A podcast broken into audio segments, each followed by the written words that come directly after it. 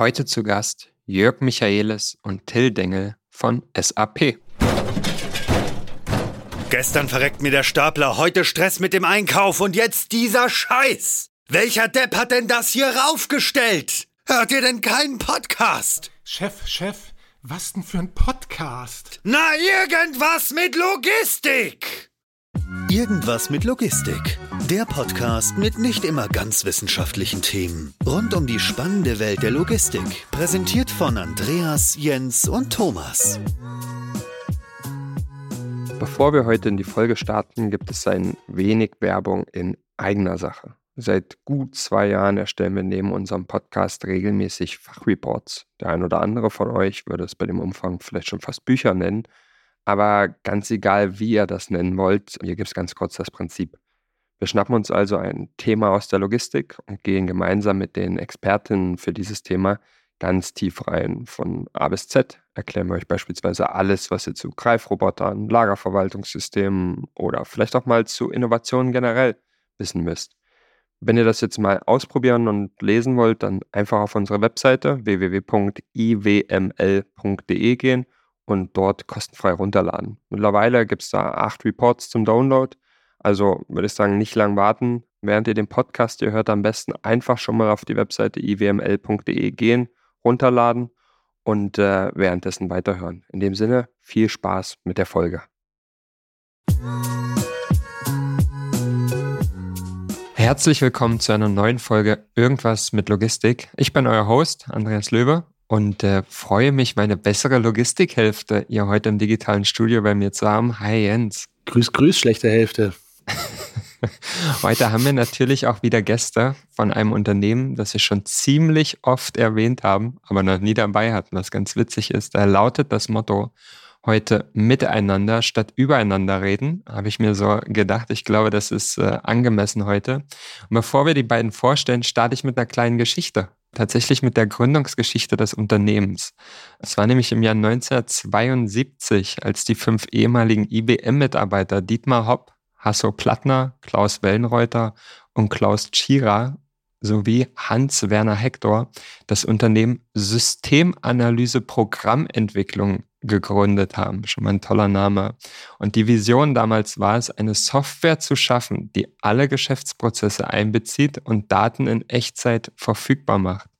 Jetzt haben wir gut 52 Jahre später und zwei Gäste vom Unternehmen Systemanalyse Programmentwicklung bei uns und klären mal, ob die Vision tatsächlich so eingetreten ist. Namentlich haben wir heute den Jörg Michaelis bei uns und den Till Dengel. Jörg ist Vice President und Head of Product Management Logistics und Till ist Global Head of Digital Logistics und Manufacturing Solutions. Ganz schön komplizierte Titel. Was da passiert, erzählen die beiden uns gleich. Was aber auch noch wichtig zu wissen ist, die beiden sind richtige Urgesteine. Till ist schon seit äh, 24 Jahren dabei und Jörg erst seit 19 Jahren. Jörg, du bist der Frischling von euch beiden, deswegen bekommst du den Vortritt heute. Erzähl uns doch mal was zu dir. Wer bist du und was verbirgt sich eigentlich hinter deinem fancy Titel? Ja, große Unternehmen brauchen große Titel. Deswegen ist das einfach, können wir nicht bei SAP. Ja, du hast es richtig gesagt. Ich bin seit 19 Jahren bei SAP. Ich habe damals vor der SAP war ich in sogenannten SAP-Beratungshäusern, also habe dort schon kräftig SAP-Software mitimplementiert. War denn vor 19 Jahren bin ich als Berater eingestiegen bei der SAP, habe mit unserem ERP-basierten Produkt äh, Warehouse Management angefangen und dann kam ein paar Jahre später das Produkt EWM ins Spiel, frisch entwickelt, bin dann als Berater mit eingestiegen und bin seit 2013 in der Standardentwicklung, hatte einen Fokus auf ähm, den äh, nennt sich Chief Product Owner. Also ich war verantwortlich für die Roadmap des Produkts Extended Warehouse Management. Und seit äh, drei Jahren habe ich eine Rolle für Head of Product Management. Das heißt, ich habe eine Reihe an Kollegen und wir definieren die Prioritäten für die nächsten Releases im Bereich SAP, Logistik, Transport, Warehousing. Und wir haben noch so einen Teil, der ist sehr nicht, nicht unwichtig, der ist, nennt sich ERP-basierte Logistik. Also wenn du keine komplexen Läger- oder Transportanforderungen hast, alles was so im vertriebsnahen Bereich, ähm, Beschaffung, Bestandsführung, Lieferabwicklung, Serialnummern, solche Themen beschäftigen wir uns mit. Sehr gut, dann äh, gleiche Runde für Till. Ähm, erzähl uns noch ein bisschen was zu dir und ähm, wer du bist und was äh, dein Titel so verbirgt. Ja, ich bin Jörgs Partner in Crime auf der Product Marketing Seite. Vielleicht zum Background, was erwähnt, 24 Jahre dabei, also vor SAP war ich bei DHL, habe da mal ein duales Studium gemacht, habe da die Logistik kennengelernt, war dann längere Zeit in der Seefracht und bin dann irgendwann im Jahr 2000 bei SAP reingekommen. Habe ähnlich wie Jörg auch viele Jahre Beratung gemacht, also habe wenig SAP von innen gesehen, war viel bei unseren Kunden, habe Warehouse Management, Transportmanagement, Sales Distribution implementiert. Ähm, damals kamen auch so die ersten Themen rund um Eventmanagement, ähm, optimierte Planung im Transport, also damals ganz, ganz neu, recht spannend. Ähm, bin dann gewechselt ähm, aus unserer Landesgesellschaft in die SAP AG ähm, damals, was heute die SAP SE ist. Ja, und habe dann acht Jahre unsere Business Unit für Travel and Transportation geleitet. Also Travel and Transportation sind die Reedereien, die Logistikdienstleister, die Bahnunternehmen dieser Welt, ähm, aber auch die Casinos und äh, die Hotels dieser Welt. Also spannender Mix ja, habe dann nach acht Jahren entschieden, dass ich mal was ganz anderes machen will. Habe dann ähm, geholfen, vier Jahre lang ein internes Startup mit aufzubauen, so ein Inkubationsbusiness ähm, rund um das Thema Data as a Service. Da relativ viel rund ums Thema Big Data, ja, wie kann ich aus Daten Insights generieren, Werte schaffen und diese Werte im besten Fall monetarisieren. Und bin dann 2019, nachdem der Inkubator dann quasi in die Standardentwicklung übergegangen ist, bin ich 2019 wieder zurück in die Supply Chain gewechselt und kümmere mich seitdem um ähm, das Product Marketing für Manufacturing und für die Logistik. Sehr schön. Vielen Dank, ihr beiden, ähm, und, und vielen Dank für die Zusammenfassung. Tatsächlich hatte ich schon die Befürchtung, die aber nicht eingetreten ist, dass es viele Abkürzungen gibt. Das ist nämlich üblich, äh, wenn wir uns mit äh, solchen Themen auseinandersetzen. Deswegen sage ich schon mal vorab, bevor wir gleich tiefer in die Themen gehen, lasst uns bitte vorsichtig sein mit äh, zu vielen Abkürzungen, weil wahrscheinlich werdet ihr uns und vielleicht auch die Zuhörenden manchmal sonst abhängen. Das passiert mir zumindest äh, selber manchmal. Womit ich aber gern starten würde, ist, ähm, dass wir vielleicht einmal so einen, so einen kritischen Blick drauf werfen. Ich hatte gesagt, die Vision war es, eine Software zu schaffen, die alle Geschäftsprozesse einbezieht und Daten in Echtzeit äh, verfügbar macht. Was ist denn eure Einschätzung? Habt ihr das geschafft schon nach äh, 52 Jahren oder ist da noch ein Weg zu gehen? Wo sind wir? Also aus meiner Sicht, ich meine, die Leute, die SAP kennen, natürlich sehr, sehr breit aufgestellt. Ähm, ich habe es eben kurz erwähnt, vom Auftrag Sales and Distribution startend über die Transportplanung hin zum Lager bis hinten Finance, Controlling, alles als integrierter Prozess auf Echtzeitdaten. Also ich glaube, da sind wir schon seit, seit vielen, vielen Jahren. Natürlich kommen immer wieder neue Bereiche dazu. Ähm, es kommen immer größere Datenmengen dazu, aber aus meiner Sicht sind wir da seit vielen, vielen Jahren gut angekommen. Bestätigst du das so, Jörg, oder willst du Till noch widersprechen? Also ich habe da so einen Karlauer, an den muss ich gerade denken. Ich habe vor zwei Jahren in einer Kundenpräsentation eine aktuelle Roadmap präsentiert und dann sagte der Kunde, wann sind Sie denn fertig mit der Entwicklung Ihres Lager- und Transportpakets? Das habe ich auch gedacht, wow, äh, was, wie kommt er da drauf? Und meine, meine Antwort war, wenn sich um die Logistik nichts mehr tut, wenn SAP mit der Weiterentwicklung der angrenzenden Bereiche Einkauf, äh, Vertriebsabwicklung, Qualitätsmanagement, äh, Produktion, Track und Trace aufhört, dann bräuchte ich noch drei Jahre und dann sind wir fertig. Ich würde auch dem Till zustimmen, dass wir viel erreicht haben. Ich äh, bin 19 Jahre dabei und es gibt immer noch wieder Tage, wo ich denke, wow, das können wir bei SAP, diese Industrieanforderungen habe ich noch vorher nie gehört. Es passiert immer weniger, aber es gibt immer noch was. Und ich glaube auch, wir sind weit gekommen, aber ich sage euch auch, manchmal sagt dir ein Kunde, warum wir denn eine Lücke im bestimmten Prozess haben. Das tut mir immer persönlich extrem weh, weil ich denke, Mensch, SAP to SAP, das muss auch alles funktionieren. Und ich bin, noch, bin auch, denke wie auch wie der Till, das funktioniert auch größtenteils, aber manchmal kommst du an einen Prozess. Vor drei Jahren war es die äh, Verteidigungsindustrie und Luftfahrtindustrie, die irgendeine Serialnummernanforderung hatten, von der ich noch nie was gehört habe. Die Reise endet nicht. Und das ist, gilt auch, glaube ich, für mich in der Logistik. Ja. Ähm, Stillstand gibt es nicht. Also ich glaube, die Reise geht weiter. Wir haben gesehen, die Prozesse ändern sich. Insofern, ich glaube, wir sind auf einem guten Weg. Aber mir ist es auch noch nicht langweilig geworden. Da würde ich gerne äh, einmal einhaken, was du gerade gesagt hast. Es ist ja so, wenn du beschreibst, okay, wenn sich nichts mehr neu verändern oder ausgestalten würde, bräuchtet ihr drei Jahre, um den, pauschal gesagt, ne? Bist jetzt drauf festgenagelt, drei Jahre, um ähm, den Status zu erreichen, der, sag ich mal, vorherrscht auf dem Shopfloor. Jetzt frage ich mich, ist nicht gerade, wenn ich mir SAP anschaue und auch diese überwältigende, sag ich mal, Verbreitung über alle Unternehmensbereiche, ist es nicht was, wo SAP eigentlich den Anspruch haben sollte, selber den Standard und auch das, was wichtig wird, in den nächsten drei Jahren festzusetzen und vorzugeben, statt zu sagen, permanent, ich beobachte den Markt und baue es dann stumpf gesagt nach. Müsste man das nicht dann eigentlich irgendwann als Switch reinkriegen, die ganze Strategie?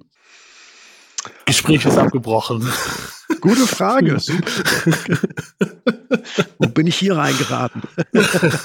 wir bauen ja nicht nur Geschäftsprozesse in der Logistik als SAP. Und ich glaube schon, dass es Themen gibt, wenn wir uns gerade Sustainability ansehen, wenn wir uns Wertschöpfungsketten zwischen Unternehmensbereichen ansehen, dass SAP da massiv in der Vorreiterrolle ist, was die neuen Standards zu definieren anbetrifft. Und ich glaube, wir haben eine Position, das sehen wir auch jeden Tag, weil wir mit wirklich herausfordernden Kunden zusammenarbeiten und mit denen genau das gestalten. Deswegen würde ich dir da zustimmen. Unternehmensübergreifende End-to-End-Szenarien, ob das jetzt das Hype-Thema Generative AI sein wird, da sind wir vorne mit dabei. Aber trotzdem sage ich dir auch, nicht jede Kommissionierstrategie und Ein- und Auslagerstrategie sind wir vielleicht jetzt die, die schon mit dem Lötkolben an der Technik sitzen und sagen, wie könnte denn äh, das aussehen? Also ist zwar schön, den Anspruch als Firma haben wir sicherlich, aber ich glaube, wir können das nicht in, in jeder Nische äh, in der Art erreichen. Aber ich glaube, was denn für uns spricht, ist ein Ökosystem, was einfach uns äh, mit diesem Weg dann zu Ende geht. Und ich glaube auch, eine SAP ohne Ökosystem wäre eine andere. Deswegen, ich sehe das immer ganzheitlich. Ja, das ist, ist sehr, sehr spannend, weil eigentlich ist das ja fast wie so eine gewisse Philosophie oder eine Fragestellung, die man sich gerade im Unternehmensumfeld dann auch immer stellen muss. Möchte ich das Produkt, wo ich alles mehr oder weniger aus einer Hand abbilden kann und das, was ich vielleicht noch nicht abbilden kann, kann ich dann anpassen? Oder brauche ich nach Möglichkeit für jeden Teilprozess, hm, damit meine ich jetzt nicht nur Rechnungswesen oder Logistik, sondern beispielsweise auch für einen Teilprozess wie Zoll brauche ich da ein hochspezialisiertes, branchenspezifisches Produkt. Das ist ja sicherlich eine Sache, ich meine, ihr habt eure Wahl getroffen bei SAP und eure Meinung dazu. Aber das ist natürlich ja super, super spannend. Wie viel möchte ich aus einer Hand haben, wo ich mir auch sicher sein kann, das ist ein allgemein tauglicher Standard und auch unter Umständen besser als ein Standard wie viel möchte ich wirklich so krass customized haben mit super speziellen Projekten, Produkten, Softwaren. Ähm, wie steht ihr da generell zu, zu dieser Fragestellung?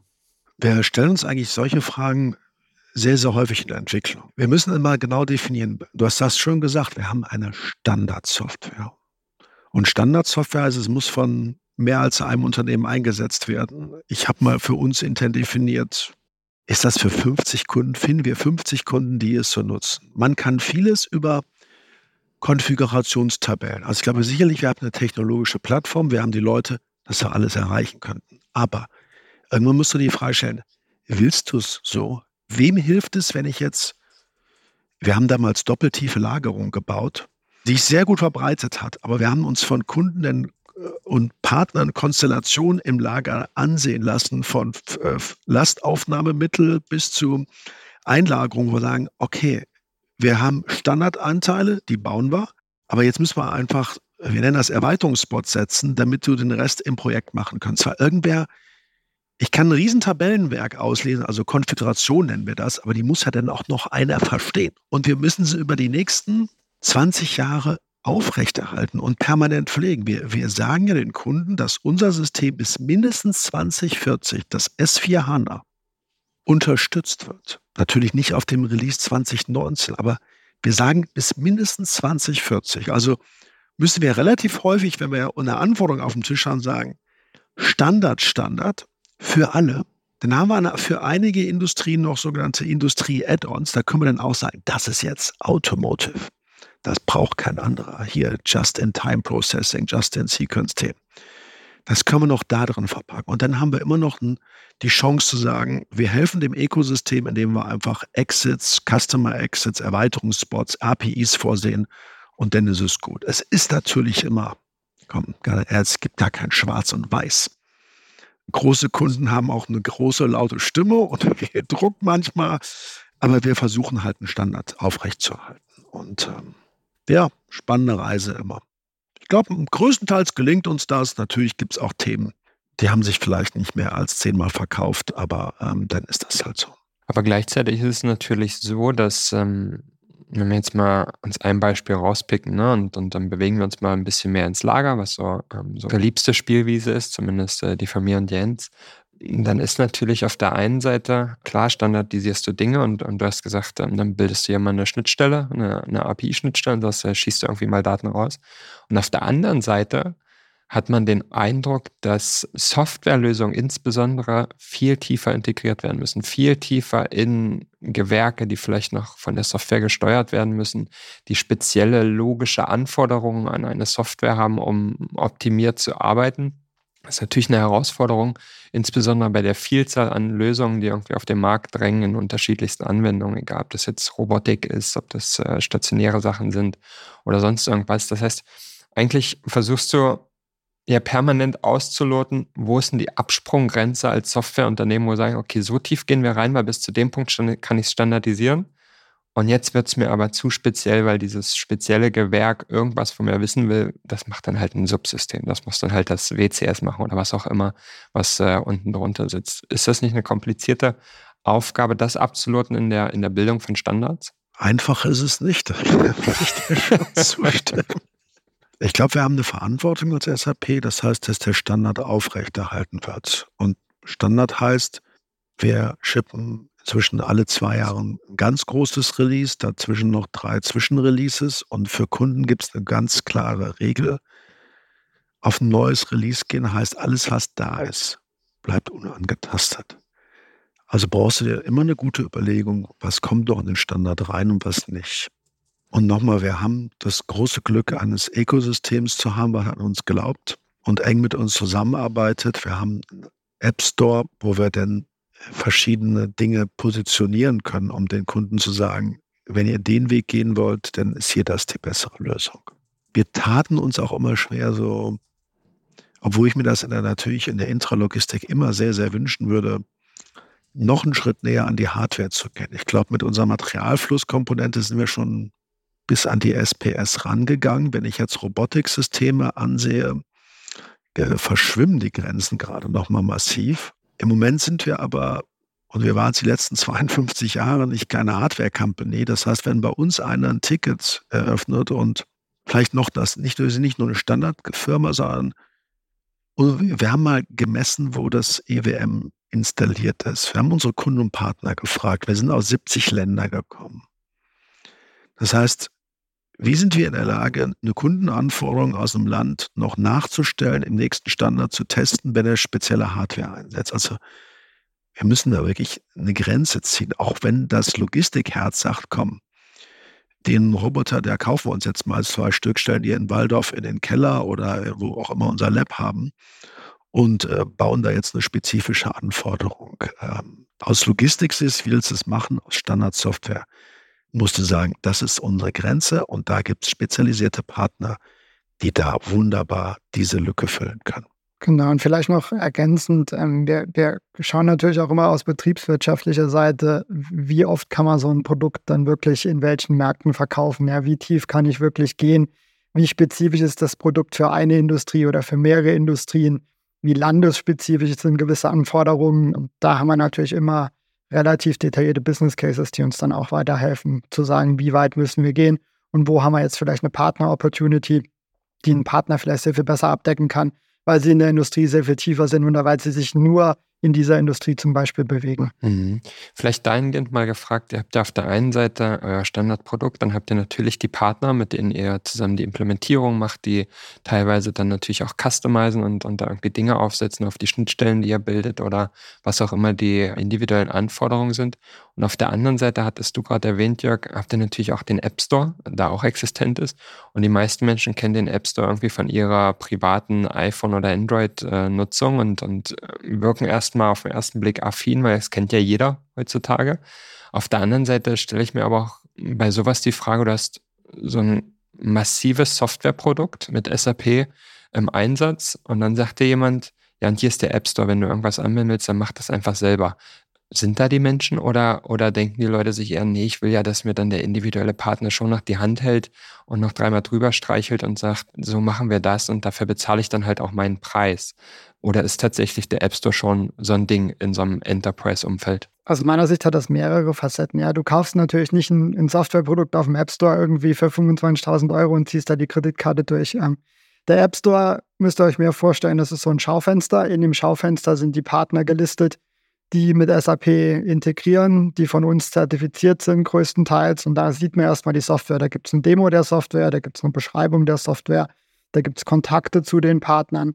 Teilweise gibt es aber auch kleinere Softwarekomponenten, die wir direkt über einen App Store auch verkaufen. Also zum Beispiel, wenn ein Kunde nachkaufen will oder wenn es wirklich kleinere Softwarekomponenten sind, die man relativ einfach einbauen kann. Also das ist unterschiedlich gelagert.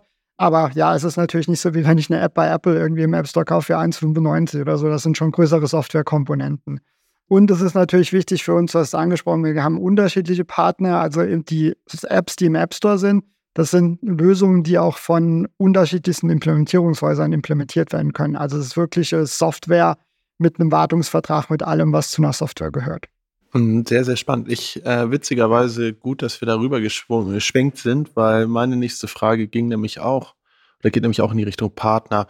Für mich als Außenstehender wirkt es so, als hätte sich um, sag ich mal, das Kernprodukt, die Kernfirma SAP ein riesengroßes Ökosystem entwickelt aus Partnern, die das grundlegende Produkt nehmen und darauf dann aufbauen.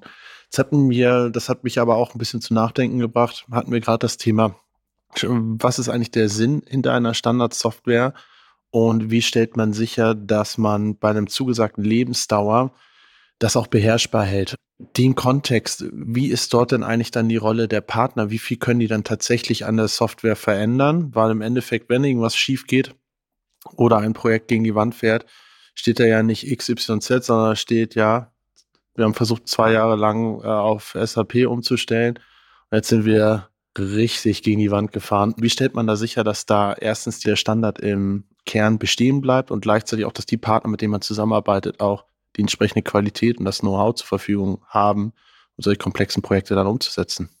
Spannendes Thema. Also, ich hatte mehrere Fragen. Jetzt reicht mehrere wirklich. Fragen. Jetzt nee, ich komm, wirklich aber. Ich muss gar nicht überlegen, wo ich anfangen muss. Komm. Ich glaube, ich hatte es erwähnt. Wir haben da durchaus, und wenn ich jetzt unser Fokusthema für heute, das Thema Intralogistik, Lagerlogistik, das konkrete Produkt Extended Warehouse Management. Das hat eingebaut 400 plus Erweiterungsmöglichkeiten, wo der Partner in die Logik eingreifen kann und eigenen Codingzeilen natürlich im SAP ABAP bereitstellen kann. Diese Erweiterungsmöglichkeiten werden in jedem nächsten Release, die werden nicht angefasst. Das heißt, die bleiben stabil. Was du da drin hast, läuft auch am nächsten Release. Da sorgen wir im Standard für. Das heißt, die werden nicht überschrieben oder die Parameter abgedreht. Das müssen wir schon stabil halten. Dann haben wir eine Reihe interne System, interner APIs. Das heißt, die Partner kennen die großen Objekte und die Methoden, wie man auf denen agieren kann wir sind ja auch von einem On-Premise-Software gekommen. Da kann natürlich der Kunde erstmal generell mitmachen, was er will. Bei uns gibt es das böse Wort Modifikation. Das heißt, der Partner, der Kunde kann unseren Standardcode tatsächlich überschreiben. Diese Stelle wird im Upgrade nicht konstant gehalten. Da muss er dann drüber gucken, ob das noch so funktioniert. Da gibt es auch Tools, die das tun. Natürlich das Thema in den letzten Jahren wirklich Remote APIs, die SAP hatten.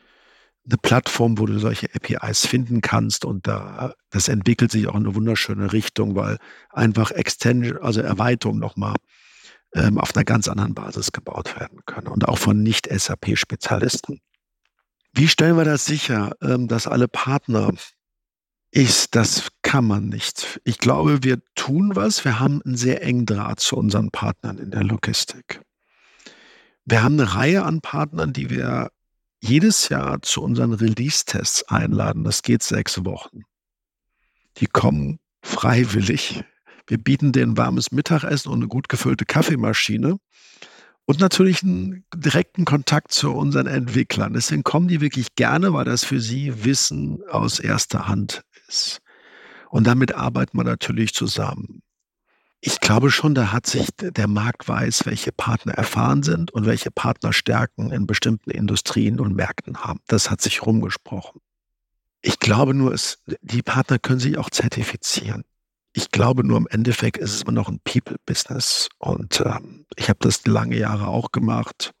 Es gibt immer viele Faktoren, die ein Projekt zum Scheitern bringen und zum Erfolg bringen. Und mir tut es leid immer, wenn ich dann höre, du hast jetzt zwei Jahre SAP gemacht, es hat nicht geklappt ähm, es macht einem auch nicht immer Freude, sowas zu lesen als SAP-Mitarbeiter, weil die Projektfaktoren sind verschieden. Ich glaube, wir haben Software, die es durchaus kann. Man kann viel falsch machen, leider auch damit, weil sie so viel kann. Und man kann auch viel im Projekt falsch machen. Und ich habe mal 94 mein erstes Projekt gemacht und da hieß es Testen. Was ist das? Dann gab es immer den Beraterspruch, wer testet, ist feige. Ich glaube, da haben wir alle draus gelernt, aber auch leider finden wir immer noch mal wieder Projekte, wo du sagst, Stammdatenpflege, das hätten wir uns mal vorher sagen müssen, dass das notwendig war.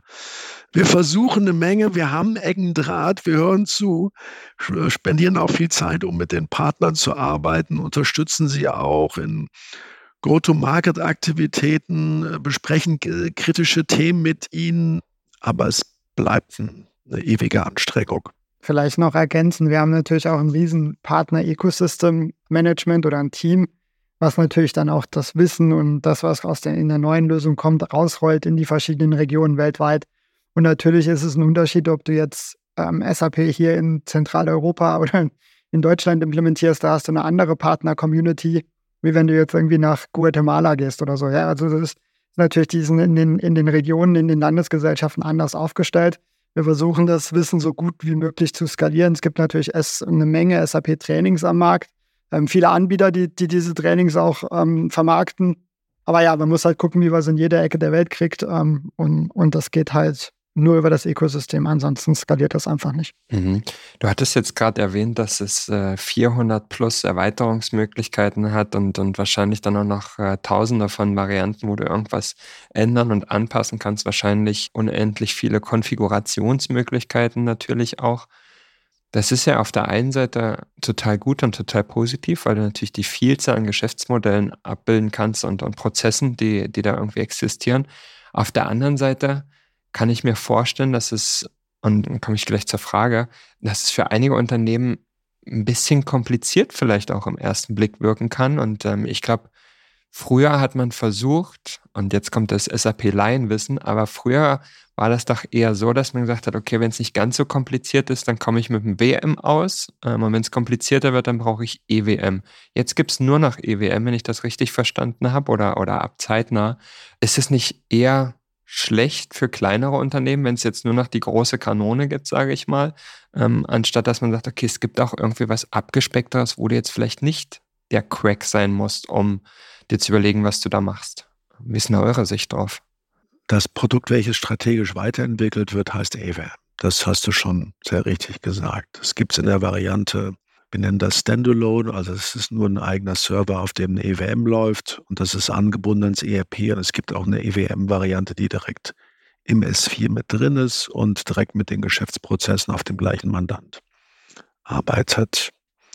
Das WM wurde seit 20 Jahren, glaube ich, nicht mehr weiterentwickelt, ist noch im ERP drin und ist auch im S4 drin. Wir mussten dem nur aus legalen Gründen einen anderen Namen geben, weil wir ein paar Features rausgenommen haben, die kaum bis geringe Nutzung haben und auch im EWM besser aufgehoben sind. Das heißt, die Möglichkeit, dass du immer noch die ganz einfachen, wir haben das Ding sogar Englisch Stockroom. Ich weiß gar nicht, wie die deutsche Bezeichnung eigentlich dafür ist.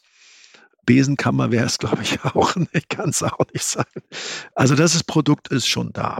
Dennoch haben wir natürlich auch viel gemacht, das EWM nochmal zu vereinfachen, indem wir Transaktionen und Stammdaten massiv zusammengelegt haben, gerade als wir nach S4 gegangen sind.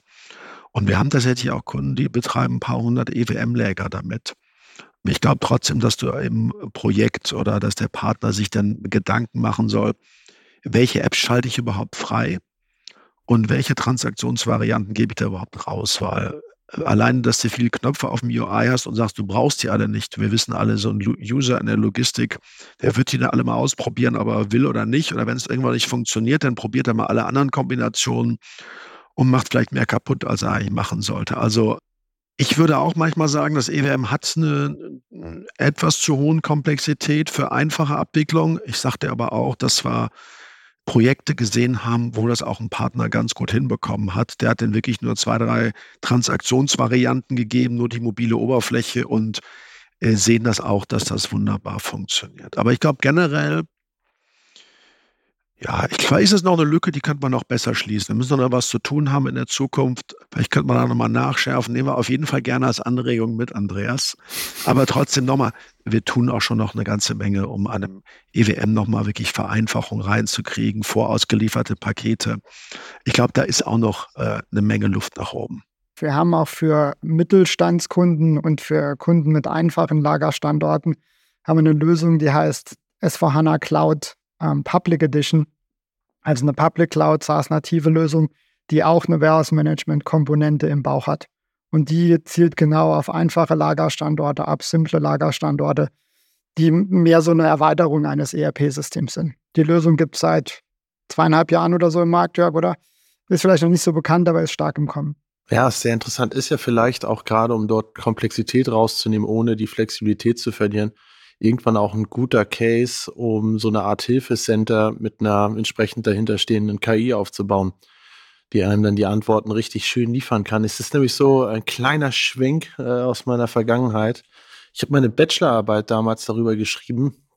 Da war ich in einem, ja, bei einem Intralogistik Hersteller im Ersatzteilgeschäft und habe da über die Einführung, und das habe ich auch begleitet von SAP BW, im äh, Bereichscontrolling und auch bei den ganzen ähm, Betrachtungen der Logistikkennzahlen des eigenen Lagers mitgearbeitet. Und ich muss sagen, eigentlich, ich habe mich, ich war primär war ich äh, Übersetzer, ja, zwischen der technischen Komponente und der betriebswirtschaftlichen Komponente. Also die Leute, die sprechen ja nicht die gleiche Sprache. Fand ich eigentlich alles ganz easy oder war eigentlich alles ganz okay. Wo ich es dann aber richtig tricky fand, und das war so ein bisschen auch das, was du erzählt hast mit deinem ersten Projekt, als das dann alles so mehr oder minder den Anforderungen entsprechend fertig war, wie teste ich das denn eigentlich? Und welche Sachen muss ich testen? Und wie komme ich da eigentlich ran? Und zum Beispiel, da hätte ich gerne einen digitalen Freund gehabt, ja, der mir gesagt hat, okay, pass auf, wenn du das so und so gemacht hast, dann wäre es sehr schön, wenn du erstmal die wichtigsten Komponenten und das und das und das testest. Und wie gesagt, könnte ja irgendwann eine sehr, sehr schöne Anforderung oder auch ein sehr schöner Use Case sein für eine sinnvolle äh, KI. Ist vielleicht sogar schon was, was wir in der Pipeline haben, Jens. Ach so. ah. Sehr schön. Dann, dann äh, weil, weil, ich, weil ich die Idee aber gedroppt habe, bevor du es gesagt hast, glaube ich dir, dass dich das in der Pipeline war. Sprich, ich wäre ich wär gerne an der finanziell an, an dem Erfolg beteiligt. nee, aber es ist, glaube ich, naheliegender, dass, ja. du, dass du einfach eine KI hast, die über über die Dokumentation geht, über die Hilfethemen geht und, und vielleicht noch Zusatzdaten mit reinbringt und dann dem, dem Nutzer vielleicht auch über eine Konversation weiterhilft, äh, dass er sich nicht durch alles durchklicken muss, durchlesen muss. Also das ist schon ein definitiven Prozess, den wir auch diskutieren. Ob das jetzt SAP definiert hat oder wer, es gibt ja das Fünf-Stufen-Modell. Wie wird sich eine KI in die Business-Software integrieren? Und ich glaube, was der Till sagt, das ist das, was wir jetzt wirklich auch in der Pipeline haben, Nummer eins, dass du eine KI wirklich auf die SAP-Hilfe, okay, jetzt würdest du sagen, da kann ich auch mit Google drauf gucken. Dann gibt es aber bei uns auch sogenannte Knowledge-Based, ja, so How-Tos und äh, verschiedene Hinweise und dann gibt es eine eigene Blog-Community. Das heißt wirklich, die KI da drüber zu legen, um mal schon mal die ganzen Informationen, die im Ecosystem und in der SAP-Tools drin sind, schon mal relativ schnell und kompakt aufzubereiten. Erster großer Schritt ist in der Pipeline. Ich hoffe, dass das definitiv im ersten Halbjahr, denn das ist nicht nur für die Logistik, das ist SAP flächendeckend. Schritt Nummer zwei, wir haben das genannt Navigation. Du bist in einem SAP-System, vorher musstest du dir so kryptische Transaktionscodes merken. Die haben meistens bestanden ja aus vier Stellen, dann gab es nochmal Namensräume davor. Du hast alles gefunden, aber musstest genau wissen, wo und dann musstest du auch wissen, wie du das Ding bedienst. Also Navigation, und ich habe, wir haben da wirklich wunderschöne Prototypen laufen. Wir haben auch unseren Kollegen da wirklich, ähm, wir haben einen Hackathon gemacht und gesagt, so, ihr kriegt jetzt alle, die Bock haben, vier Wochen Zeit, lasst uns das Ding mal ausprobieren. Was können wir damit machen? Und dann ist das wirklich, wo du heute an deiner App bist und sagst, okay, erstes muss ich nach dem Datum filtern und zweitens muss ich nach dem Spediteur filtern. Und du kannst wirklich, mein Kollege hat sogar absichtlich Rechtschreibfehler noch eingebaut in den Chat. Zeig mir mal alle, Till, du hast jetzt gerade DHL gewählt, die heute nach Berlin gehen. So, in, in, dem Sprachgebrauch, egal ob du die Reihenfolge der Wörter beachtest hast oder nicht. Und das Ding bringt dir die Informationen aus dem SAP-System. Das heißt, ich glaube eigentlich schon, bevor es jetzt komplexe Aufgabenstellungen im System löst, allein der Umgang mit Usern, mit den Business-System wird sich dramatisch ändern. Dass wir weiter noch investieren müssen in gute UIs, schnelle UIs außen vor, aber der Einstieg gerade für den Casual-User, für Fragestellungen, die ich nicht jeden Tag 500 Mal mache. Ich rede hier nicht von dem Pick-by-Voice-Dialog, der ganz schnell laufen muss und wo ich 1000 Picks am Tag habe und das, äh, der ist trainiert und der läuft. Aber diese Ad-Hoc-Abfragen werden einen riesen, riesen Sprung machen. Und dann geht die Stufe natürlich irgendwann mal weiter und äh, wir haben natürlich auch Cases, wo wir äh, Lieferscheine einscannen und die, und die Informationen dann äh, aus unstrukturierten Daten strukturierte Daten erfassen und dann direkt unsere Backend-Systeme. Das ist so der, wo wir sagen, da kannst du im Wareneingang einfach einen Zeitgewinn machen, weil, obwohl es EDI schon seit wie vielen Jahren gibt, es doch nicht flächendeckend genutzt. Also und dann geht es wirklich hin bis zu pro komplexen Problemlösungen. Also ich glaube, wir werden da richtig was erwarten können. Das wird eine, eine spannende Zeit sein. Da werden sich Dinge beschleunigen, auch in der, nicht nur in der Systemumgebung, auch in der Systemimplementierung. Also wenn ich die Prototypen sehe, habe ich wirklich eine Menge Euphorie und glaube, da kommt was Großes auf uns zu. Das merkt man, Jörg, tatsächlich wie angezündet gerade auf dem Thema und äh, total emotional. Ähm, ich, ich glaube, du hast damit wahrscheinlich sehr, sehr recht. Das ändert natürlich viele Dinge fundamental und ähm, ist ein ganz spannendes Thema. Gut, dass wir das noch angeschnitten haben. Was mir vielleicht mal noch wichtig wäre, ähm, jetzt haben wir schon 40 Minuten gesprochen und uns äh, fast überwiegend im Lager bewegt, aber was neben dem Lager ja total relevant ist für euch, ist so das ganze Thema so Business-Netzwerke. Ne? Wie kommunizieren Unternehmen miteinander, auch natürlich logistisch in unserem Beispiel mit, mit äh, logistischen Daten. Und ähm, das ist ja was, was jeder sich immer so ein bisschen auf die Fahne schreibt. Wir machen jetzt ein neues System und äh, das nutzen dann alle in der Lieferkette und dann äh, applaudieren alle und das ist alles ganz einfach, weil dann sprechen ja alle die gleiche Sprache. Tatsächlich hatten wir öfter mal Folgen, in denen es äh, Unternehmen gab, die gesagt haben, ja, das, das ist unsere Zielsetzung aber der Weg dorthin ist ja ein sehr, sehr weiter. Und ähm, gefühlt habt ihr einen kleinen, ähm, vielleicht auch einen größeren, unfairen Vorteil. Ihr habt schon mal eine sehr, sehr große Community, würde ich mal sagen, an, in eurem Netzwerk, an eurem Ökosystem, an Nutzern eurer Software, die man natürlich dann nur noch klingt so einfach, aber die man ja dann nur noch miteinander sprechen lassen muss in ihrer SAP-Sprache. Meinetwegen auch mit den äh, am Anfang angesprochenen Abkürzungen, die sonst keiner versteht. Aber wie ist denn da bei euch so der Stand? Wie ist denn das so aus eurer Perspektive? Ist das was, wo ihr tatsächlich sagt, ja, das, da sind wir schon total weit und die Unternehmen tauschen Daten aus? Da hat das, glaube ich, Jörg, zwischendurch mal ein Beispiel gebracht, wo du gesagt hast, ja, dann kommt doch wieder irgendeine verrückte Anforderung, die du noch nie gehört hast. Aber wie ist denn das? Wo, wo ist denn da der Status? Und äh, ist das ein, auch so ein Fokusthema? Absolut. Also wir haben vor oh, vier Jahren, ja, fast ja, vier Jahren würde ich mal sagen, angefangen mit dem Business-Netzwerk für die Logistik. Ähm, einfach weil wir gesagt haben, Geschäftsprozesse in der Logistik sind kollaborativ. Wie laufen die heute? Sie laufen am Telefon oder sie laufen über E-Mail, ja, vielleicht teilweise noch per Fax.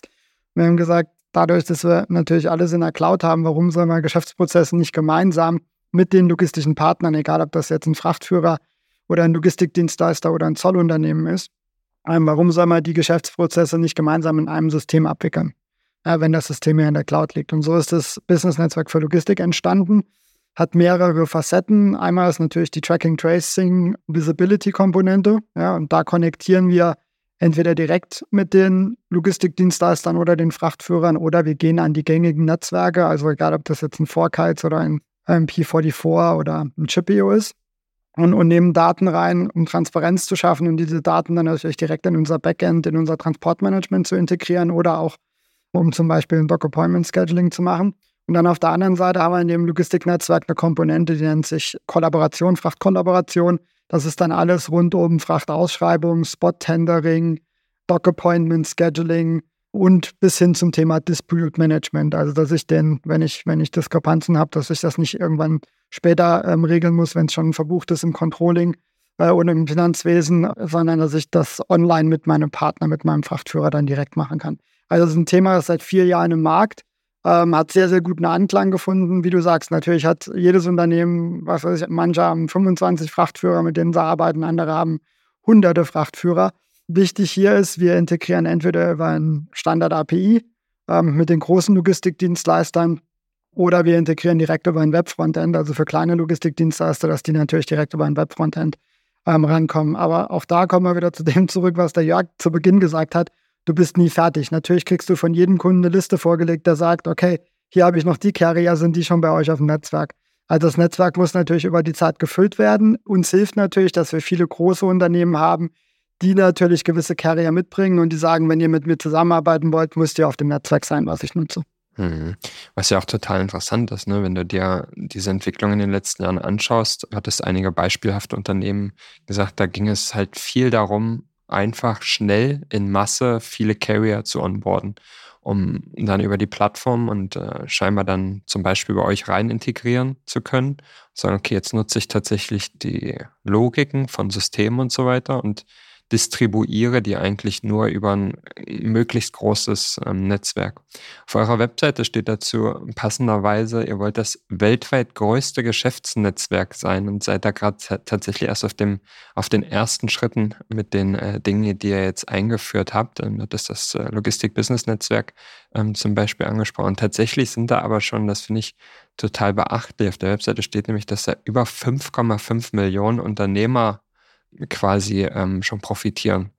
Das ist natürlich eine beachtliche Größe, wenn man sich das so überlegt. Das ist das Supplier-Netzwerk, Ariba, eine Firma, die wir vor vielen Jahren akquiriert haben, die natürlich ein, ein bestehendes Netzwerk hatten. Also das ist alles rund um den Einkauf ähm, von Waren, die natürlich dann auch wieder, wenn du Waren einkaufst, hast du natürlich auf der Inbound-Seite auch wieder eine Transportanforderung. Also von daher kommt das alles sehr, sehr schön zusammen. Mhm. Wir hatten jetzt ähm, das Thema AI, wir haben über diese, diese Geschäftsfelder gesprochen, so als die Hot Takes, die jetzt gerade da sind. Haben wir irgendwas vergessen, was, was so aus eurer Sicht so ein Thema ist, das ähm, jetzt gerade vielleicht unglaublich äh, relevant ist, abseits von Generative AI, äh, was so in aller Munde ist? Oder, oder denkt ihr, das sind so die Eckpfeiler, also das Thema Business-Netzwerke und das Thema AI? Also ich finde das Thema Robotics immer noch extrem spannend, weil ich finde, dass wir da einfach in den letzten drei bis vier Jahren sehr große Schritte gemacht haben. Ja, erstens ist es erschwinglich aus betriebswirtschaftlicher Sicht. Ähm, zweitens kommen da ganz neue Geschäftsprozesse und es ist eine Menge Venture Capital im Markt. Also wir sehen da Firmen, die, ja, die gab es vor zwei Jahren noch nicht, die jetzt entsprechende Marktkapitalisierung haben. Also ich finde das Thema extrem spannend. Viele unserer Kunden haben auch Prototypen zu dem Thema. Ähm, jeder hat irgendwie so ein Roboter im Lager rumlaufen und, und, und probiert aus. Also ich glaube, da werden wir in den nächsten fünf Jahren, fünf bis zehn Jahren noch extrem viel sehen. Das denke ich auch.